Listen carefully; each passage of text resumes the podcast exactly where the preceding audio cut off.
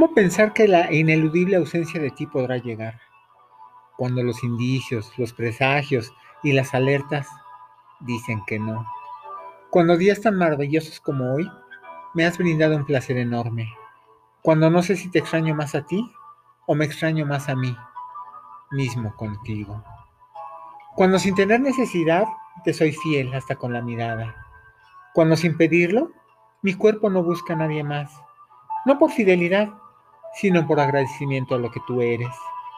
Cuando sin pedírmelo, mi alma no busca a nadie más. No por confianza, sino por haber encontrado paz en un terreno de ortigas. Cuando sin pedírmelo, mi corazón no busca a nadie más. No porque me ames a mí, sino que trato que mi amor nos cubra a ambos. Cuando entendí que por fin la distancia es relativa, no a la distancia física, sino a la distancia emocional. Y ahí, lo siento, nunca estás lejos. Cuando entendí que toda la vida para siempre y por la eternidad es mera dialéctica, la realidad es que hoy es para siempre. Y si hoy muero, para siempre te amé y toda la vida te seguiré amando. Cuando la conjunción de vidas o mundos alternos nos vuelva a unir o no, será irrelevante si con todas las limitaciones, en esta sí conocimos la otra dimensión del amor. Cuando por fin entendí la auténtica motivación de respetar a alguien, porque lo admiras, merece respeto, lo anhelas y merece respeto. Sobre todo, lo que encuentras como ideal utópico simple y llanamente tiene todo mi respeto. Cuando por fin comprendí que ninguna labor de ninguna índole es más importante que tú. Y aprendí a procrastinar todo por estar siempre atento, por responder a tus necesidades siempre.